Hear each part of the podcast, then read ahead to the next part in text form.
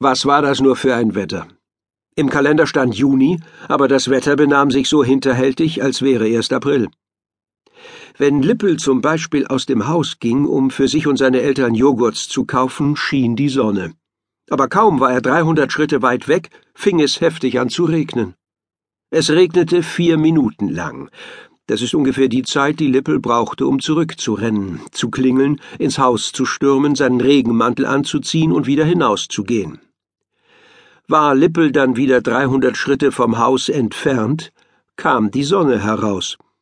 Und weil er keine Lust hatte, noch einmal zurückzugehen, musste er bei strahlendem Sonnenschein im Regenmantel einkaufen. Wenn er sich beim ersten Regenschauer aber nicht einmal sofort umdrehte und zum Haus rannte, weil er sich sagte, es hört ja doch gleich wieder auf, dann regnete es bestimmt den ganzen Nachmittag, und Lippel kam nass wie ein Tafellappen vom Einkaufen zurück. Lippels Vater sagte oft, ich weiß gar nicht, was du gegen das Wetter hast. Es ist doch schön abwechslungsreich. Aber Vater hatte gut reden. Er blieb den ganzen Tag im Haus und schrieb an seinen Artikeln für die Zeitung. Da hatte es Lippel schon schwerer. Schließlich musste er vormittags in die Schule und nachmittags ging er entweder einkaufen oder in die Stadtbücherei, um sich Bücher auszuleihen. Es waren übrigens fast nur Bücher, die vom Morgenland handelten. Aber vielleicht muss die Sache mit Lippels Namen erst einmal erklärt werden. Lippels Vater hieß mit Nachnamen Mattenheim, genau wie Lippels Mutter. Deshalb ist es unschwer zu erraten, dass auch Lippel mit Nachnamen Mattenheim hieß. Mit seinem Vornamen ist es schwieriger.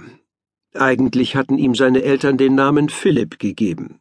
Philipp ist kein schlechter Name, und da es ja seine Eltern gewesen waren, die diesen Namen ausgesucht hatten, war es eigentlich nicht recht einzusehen, warum sie nie Philipp zu ihm sagten. Aber genauso verhielt es sich.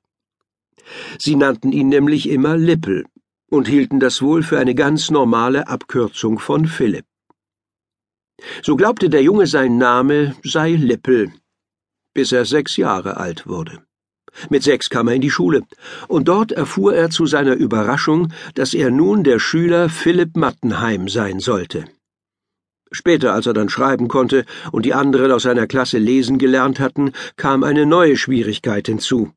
Wenn er seinen Namen schrieb, lasen die anderen immer Philipp, weil sie noch nicht wussten, dass man PH wie F ausspricht. Wenn zum Beispiel bei Herrn Göltenpott, dem Kunstlehrer, zu Beginn der Stunde die Zeichenblöcke ausgeteilt wurden, lief das so ab. Herr Göltenpott stürmte ins Zimmer, ging sofort zum Schrank, holte den Stapel Zeichenblöcke heraus, legte ihn auf der ersten Bank ab. Dort saß Elvira, seine Lieblingsschülerin, sagte Elvira, bitte austeilen setzte sich an das Lehrerpult und las Zeitung. Elvira entzifferte mühsam den Namen, der auf dem obersten Block stand, rief Sabine, und Sabine kam nach vorne und holte ihren Block ab. Robert, und Robert kam nach vorne und holte seinen Block ab. Dann vielleicht Andreas, und Andreas kam auch nach vorne und holte seinen Block ab. Das ging immer so weiter, bis sie zu Lippels Block kam.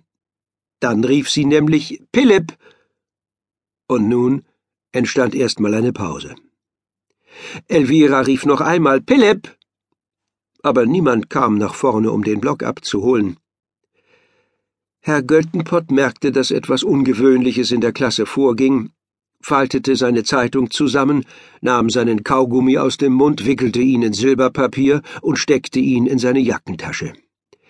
Herr Göltenpott war nämlich nicht nur begeisterter Zeitungsleser, er war auch leidenschaftlicher Kaugummikauer.